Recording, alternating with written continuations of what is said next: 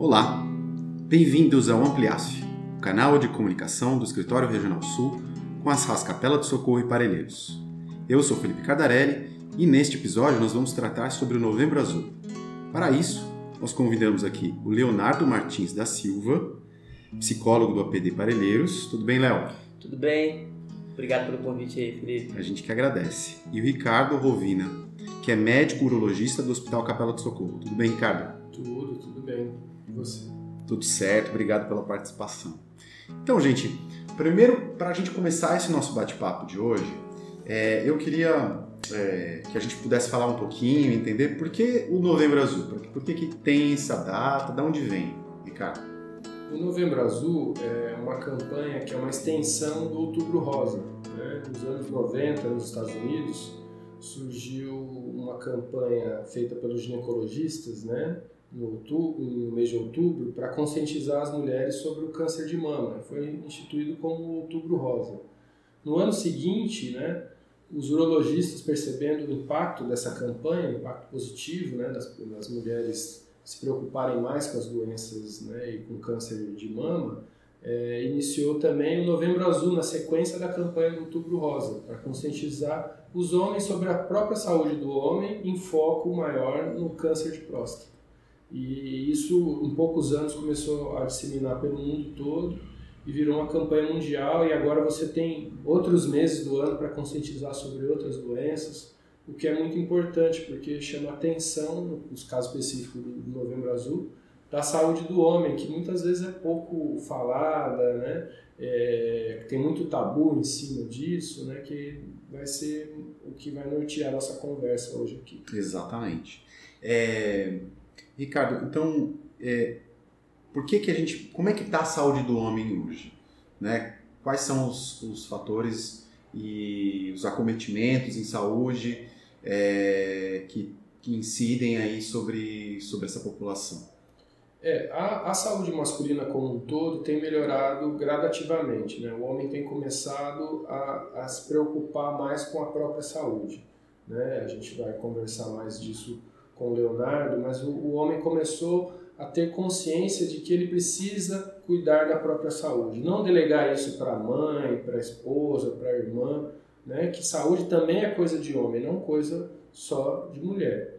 E um dado importante que tem demonstrado isso, que o diagnóstico de câncer de próstata tem aumentado nos últimos anos. O que parece uma, um dado ruim, mas na verdade é um dado bom. Porque quanto mais cedo né, você faz a detecção né, de forma precoce do câncer de próstata, você atinge níveis mais altos de cura. Né?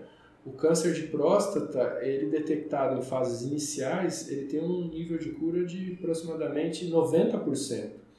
É, só que nessas fases iniciais, ele, na maioria das vezes, é totalmente assintomático. Então, se o homem, de forma espontânea, não for atrás né, de, do médico para fazer seus exames de forma preventiva, ele não vai conseguir detectar esse, esse tumor. E se esperar ter sintomas, esse tumor pode já estar num nível incurável, que é muito triste, né? porque você sabe que era uma doença que tinha um alto potencial de cura e que perdeu-se o tempo correto do tratamento. E depois a gente fala num termo muito triste, que é sobrevida, né? porque aí você já não fala mais em cura. Né? Sendo que uma doença de um câncer de próstata, na fase mais avançadas, você fala em sobrevida de 5 a 10 anos, principalmente se o paciente já apresenta metástase. Então, algo que, quando estava sintomático, poderia ter uma cura de 90%, passa a ser algo quase que incurável. Ricardo, deixa eu te perguntar. É, você falou que não tem sintomas. Sim. O, CA de próstata, é. É, ele, ele não dá dor ao urinar, não, normalmente esse paciente não sente nada. Não sente nada. Por isso a importância de passar com o médico, o clínico, mesmo para fazer a triagem, pedir os exames básicos, né? exame de urina, o exame do PSA, que é essencial. Né? O PSA é uma sigla em inglês que significa é, antígeno prostático específico. O que, que é isso? O antígeno prostático específico só é produzido pela próstata. Então, qualquer alteração no PSA diz para o médico né, que solicitou que há uma alteração na próstata. Aí depois cabe ao médico ou o próprio urologista, que já é especialista, interpretar se essa alteração no PSA é câncer ou não. Ou seja, também não é para assustar né, o paciente. Nem toda alteração no PSA é necessariamente câncer, mas significa que há uma alteração na próstata e isso precisa ser investigado. Entendeu? E muitas vezes, como você nos reforçou, o paciente não sente absolutamente nada. Por isso que, em termos de triagem, é importante que homens com caso na família, em parentes de primeiro grau, procurem é, fazer o exame pelo menos uma vez por ano, a partir dos 45 anos. E parentes em primeiro grau são pais, irmãos, os avós, tanto materno quanto paterno.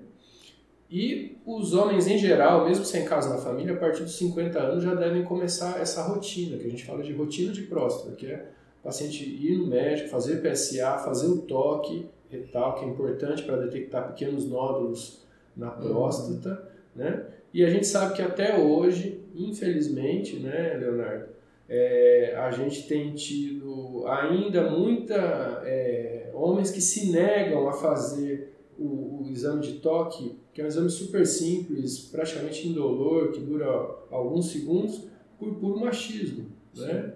É, a sociedade brasileira tem evoluído, mas ainda é uma sociedade muito machista, em que o homem não aceita determinados exames, acha que vai ser constrangido, acha que vai ser menos homem fazendo esse tipo de, de exame. Então, eu, eu queria até é, perguntar para você, Leonardo, nesse contexto, se você acha que isso ainda é muito forte na nossa sociedade, se tem melhorado, o que, que você acha em relação ao esse, esse machismo extremo, mesmo durante da, diante da própria saúde, no, no caso do homem? Bom, é, vamos lá. Acho que historicamente aqui no nosso país é, a gente tem essa concepção do lugar do homem né, como a figura do forte, do que é inabalável e de que tudo que está relacionado às emoções, à saúde, não pode ser, de certa forma, mostrado. Né? E acho que uma das grandes consequências que traz para a população masculina é isso, né? de que acarreta a saúde. Acho que ao longo das décadas a gente tem conseguido flexibilizar alguns assuntos, né? a gente tem conseguido falar e sensibilizar mais sobre a importância do cuidado para o homem, mas ainda o machismo ele está presente na nossa sociedade. E acho que através das sensibilizações que a gente vai fazendo aí enquanto campanha de saúde, tem facilitado, trazido essa provocação, né?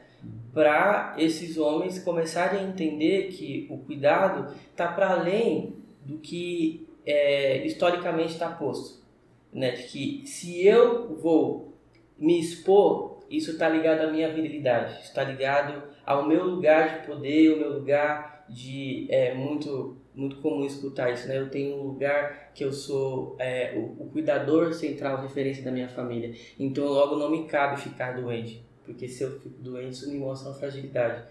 Então acho que são nesses processos de educação mesmo que a gente vai fazendo e que eu acho que a saúde como como um todo vem fazendo ao longo dos anos tem de certa forma é, é ajudado né, para melhorar esses dados, mas ainda a gente sente que o reflexo do machismo tem, tem, tem aparecido na, na saúde do homem. Né, como... Interessante o que você está colocando, né? A gente estamos aqui três homens falando sobre isso, Sim. né?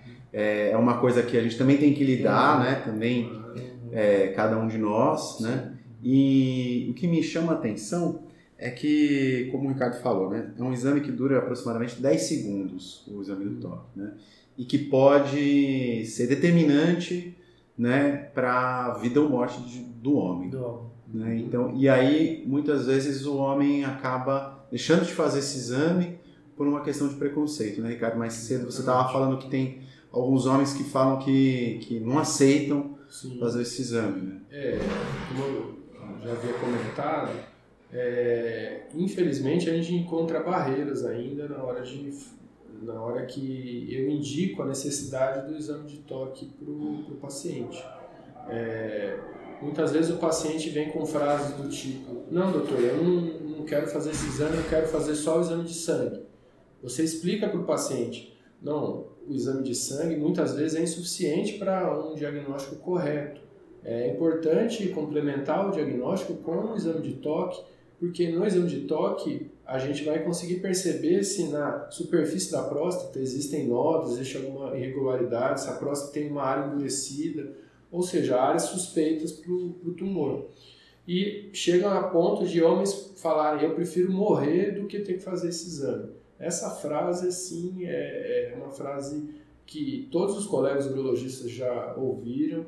É, como estava comentando com o Leonardo, graças a Deus cada vez menos gente ouve, mas até hoje ainda ouve esse tipo de frase. E você. É chocante, não, né? É chocante. Você não pode forçar o paciente a querer cuidar da própria saúde. Uhum. Então você oferece né, o exame, explica a necessidade dele. Tem muitas vezes que, que a consulta fica mais no tentar convencer o paciente uhum. Da necessidade do exame do que na análise de outros exames, tudo, porque a gente sabe a importância daquilo. E muitas vezes o paciente é redutível. Não, eu não vou fazer esse exame. E você vê, é o que a gente estava falando, né, Léo? É, é, preferir morrer do que fazer um exame de 10 segundos. É, mostra uma insegurança muito grande por uhum. parte dos homens, não é mesmo? Muito, e que tem a ver com o preconceito também, né? A, a gente vai vendo que é isso, acho que hoje a gente consegue conversar com muito mais facilidade sobre alguns assuntos. Acho que o doutor vai dizendo aqui de que alguns casos ainda aparecem, mas são muito menores do que se a gente for olhar há 20, 30 anos atrás. Né, onde falar do exame de toque estava muito mais atrelado à sexualidade do que como uma prevenção em saúde né? Isso, é, acho que isso é um assunto que era muito difícil de se falar, que vem de uma raiz muito preconceituosa. Como assim, né? Esse exame está atrelado à saúde. Não, isso, isso tem, tem outra margem. E hoje, acho que a, a, a galera está começando a entender que quanto mais conhecimento eu tenho sobre mim, sobre a minha saúde, isso vai direto ter impacto na minha vida, na minha qualidade de vida. Né? Então, entender de que o, o, toque retal é um processo de cuidado e não está atrelado à, à minha sexualidade, isso tem dado um, uma boa resposta. Mas é isso, acho que é uma coisa que a gente está trabalhando para cada vez mais diminuir esse dado, né, doutor? Cada vez Sim. mais os, os pacientes é. chegam e falam assim, não, isso aí, Sim. Tudo bem, eu estou dizendo que é um cuidado, não é de outro lugar, não. É, é, é um processo, né? É um processo é. de educação continuada, Sim. em que faz parte também, e é importante porque esse podcast chega a muitas pessoas, Sim. da importância dos familiares, né? É, das novas gerações de convencerem seus pais, seus avós da importância desse exame, né? E que isso não vai diminuir a, masculinidade, a masculinidade do pai, Esse do é irmão, do avô, né? Então, é, o que eu percebo no dia a dia, na rotina... Quero, desculpa cortar, porque assim, ah. é muito frágil uma masculinidade que se sente ameaçada por um exame de 10 segundos. Sim. E aí, né? Se sente é muito frágil, muito, muito E aí, Felipe, é um pouco contraditório porque a gente escuta, é muito comum, né? A gente, quanto homem, escutar que o sexo frágil é a mulher, né? É, pois é. Pois é. Se a gente for entender, a fragilidade está com a gente, né? Exatamente. Sim. Então, e a, é, só reforçando a importância, né, quando a gente percebe no dia a dia, na, na, na consulta, dessas informações chegarem também nas pessoas que convivem com é, esse idoso, esse paciente que precisa fazer a triagem de próstata. Porque a gente percebe que é muito mais fácil convencer o paciente do exame de toque quando ele vem acompanhado da esposa, da filha, né? Porque são pessoas que ele ama e que vão convencê-lo, vão dar argumentos de que é, Pai, eu canso de ouvir, né? Pai, o doutor está pedindo, precisa fazer. Eu sei que não é um exame agradável, né? Mas é importante para a sua saúde. Você quer ver seus netinhos crescer ou não quer? Uhum. Pô, essa frase o cara já estava arredio, ia falar que não ia fazer. Quando ele já começa a pensar nos filhos, quando pensa é, no casamento da filha, né? Que isso pode acarretar num, num futuro mais duvidoso de repente ele recua e a, acaba aceitando melhor. E, e Ricardo, o, o, câncer de próstata, você estava falando, é uh, o câncer que mais mata Sim. Uh, é, homens hoje. A, a, gente tem um dado estatístico né, recente, né, que mudou há, poucos anos, que o câncer de próstata passou o câncer de pulmão como o câncer que mais mata homens no Brasil. Né? Mas mas qual que é a importância disso? A importância é uma importância é, estatística, ou seja, os homens estão vivendo mais, já que estão morrendo mais do câncer de próstata, e fumando menos, graças a Deus. Então, morrendo menos de, de câncer de pulmão. Enquanto o câncer de pulmão era o líder de mortes nos anos 80, 90 e anos 2000, a partir de 2010 o câncer de próstata ultrapassou o câncer de pulmão, né? Isso também graças às campanhas fortes anti-tabagismo, uhum, né? Então, sim. Falando do Novembro Azul, como outras campanhas também têm um impacto, né? E da gente semeando culturalmente aquilo na cabeça das pessoas, né? E a, a questão da detecção do câncer de próstata. Então, a gente tem visto que o câncer de próstata está sendo detectado numa quantidade maior, tanto que ultrapassou o, o, o câncer de pulmão. Só que, infelizmente, nos últimos dois anos, devido à pandemia, né, houve uma queda nessa detecção do câncer de próstata. Porque, os, principalmente os mais idosos, que eram os mais suscetíveis ao, ao, ao Covid, ficaram em casa. Então, é bom os, os pacientes que ficaram todo esse período e estão ouvindo esse podcast, que não pode deixar para o ano que vem, já tem que ir esse ano. Porque muitas deles já passaram dois anos sem esse exame preventivo. Uma queda na detecção do câncer de próstata significa que existem homens com câncer de próstata que não, não estão com câncer, mas não estão sendo diagnosticados. Porque simplesmente a doença não desapareceu. Sim, menos homens foram atrás por conta da pandemia, terem ficado isolados na pandemia. Lembrando então que se você tem algum caso na família você precisa começar a fazer os exames a partir dos 45 anos, Perfeito. e se não, aos 50. Isso aí. É, acho que é importante né, frisar um dado que, que é de que tem muitos homens que não sabem é, quem é o seu pai, você estava dizendo, né? Sim. É, no Brasil existe um dado estatístico assustador. 20% das pessoas é, não sabem quem é o seu pai, não tem o nome do pai no registro de nascimento. Né? É, então, a, a, gente não sabe se esse paciente vai teve casos na família ou não de câncer de próstata. Então, o, o, o paciente que sabe que tem câncer de próstata na família e mesmo e aquele que não conhece a paternidade devem ir a partir dos 45 Perfeito. anos. Por quê? Na dúvida se o pai teve ou não câncer de próstata, já que ele não conhece o pai, é melhor ele antecipar essa ida né, e já começar a triagem a partir dos 45. Perfeito. É, eu acho que, né, Léo, assim, a gente pensando nessa necessidade do, do diagnóstico precoce é, e contando aí os efeitos da pandemia né, nessa, nessa diminuição de procura pelos exames, a atenção, a importância da atenção básica, Sim. né, é a importância... É uma boa ferramenta nisso aí, né, uhum. Felipe? É, a gente pensar na estratégia de saúde da família acho que é, é, é a ferramenta primordial, né, para a gente aí estar tá no SUS e entender que o, o que vai fazer a gente vencer a ignorância vai ser o conhecimento, né? Então a gente tem a, a, a estratégia aí nas nossas comunidades, nos nossos bairros e eu, eu sei que para o homem ainda é muito difícil conseguir chegar até a unidade de saúde para se colocar nesse lugar de falar, olha, eu preciso fazer meu exame, preciso me cuidar. A gente sabe que tem na estratégia os agentes comunitários de saúde, que, né, que mensalmente passam aí nas residências, fazendo essa prevenção, essa promoção de saúde. Acho que é o momento, né? Então, assim, Perfeito. utilizar aí do podcast, galerinha aí, né, que, que mora no território, que está na faixa etária que aqui o doutor a gente está falando, que é interessante procurar o ACS. Chama, conversa, pede aí uma consulta com o médico da família de referência para poder pensar nesse preventivo. E né? reforçando, né, que é, muitas vezes né, a, as outras pessoas da família.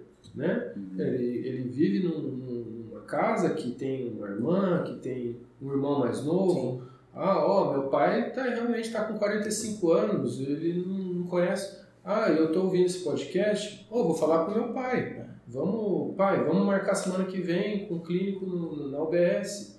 Né? O clínico faz toda a avaliação, se achar que precisa, ele encaminha para o urologista. É assim que a gente muda é, é, esse cenário que, infelizmente, pela pandemia, voltou a ter uma queda na detecção do câncer de próstata, o que é preocupante. Quando você não detecta nas fases iniciais, como a gente falou no começo do nosso bate-papo, você vai descobrir esse câncer numa fase mais avançada. Né? E isso e vai tá limitar o, o, é. o, a sobrevida desse, desse doente. Então, qualquer pessoa que tenha, e todo mundo tem alguém no seu convívio nessa faixa etária, acima dessa faixa etária, tem que é, disseminar essa informação. Né? Quanto mais a gente conseguir que a informação chegue né, a todas as pessoas que são o alvo dessa campanha, melhor vai ser em termos de, de sobrevida, de diagnóstico precoce dessa doença tão terrível. Né? Infelizmente, né?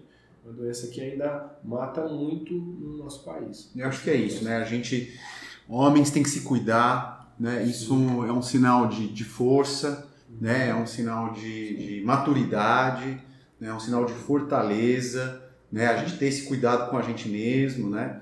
É, com a nossa vida, com a nossa saúde, com a nossa saúde mental, principalmente, né? Porque eu acho que a saúde a gente tem que sempre lembrar que não é só uma questão orgânica, a gente também tem várias questões aí, né? Bem lembrado. Psíquicas, né, Léo? Sim, sim.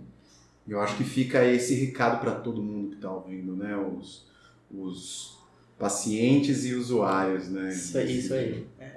E, e aí eu queria convidar vocês para trazer uma consideração final, para a gente encerrar nosso bate-papo. Acho que a gente pode finalizar dizendo que saúde também é coisa de homem, né? Vamos pensar em se cuidar, porque viver é muito mais do que só o sofrimento e, e, as dificuldades e barreiras que são colocadas no dia a dia, né? A gente pensar no autocuidado também tem a ver com a saúde como um todo, como o Felipe está dizendo, né? Não é só a psíquica mais orgânica, é pensar como um todo. Que é, a mensagem que fica é essa, vamos pensar é, mais na gente como um todo e cada vez mais tentando quebrar esses paradigmas que tem a ver com a nossa história enquanto humanidade, né? Perfeito, perfeito. Pegando um gancho no que você falou, né? Eu acho que é, é um momento, ainda mais que nós passamos por uns dois anos muito difíceis, né? Como é, profissional de saúde, a gente viu muita tristeza, né? Nesses últimos dois anos devido ao Covid. Então, um recado que vai para os homens nessa faixa etária. Você venceu o Covid, você está vivo, você está compartilhando com a sua família. Se, se Deus quiser, né, eu espero, já, já está vacinado. Então, você está recebendo por Deus uma segunda chance. Então, não vai desperdiçar. Corre atrás da sua saúde, faça seus exames preventivos, faça a detecção precoce, né, os exames em relação à próstata, em relação à parte cardiovascular, à sua parte mental. Viva bem com saúde física, psíquica, né? Aproveita essa segunda chance que você está tendo, né? que infelizmente tantas pessoas perderam a vida aí com essa pandemia. Então, reforçando o que o Leonardo falou, saúde é coisa de, de homem também. Então, cuide-se, não deixe, não terceirize isso, deixe é, para você mesmo cuidar da sua saúde. Isso aí. Muito bom, gente. Queria agradecer muito a participação de vocês, Ricardo, Leonardo, e claro a todo mundo que está nos ouvindo agora. Até mais, pessoal. Tchau, tchau. Tchau. tchau.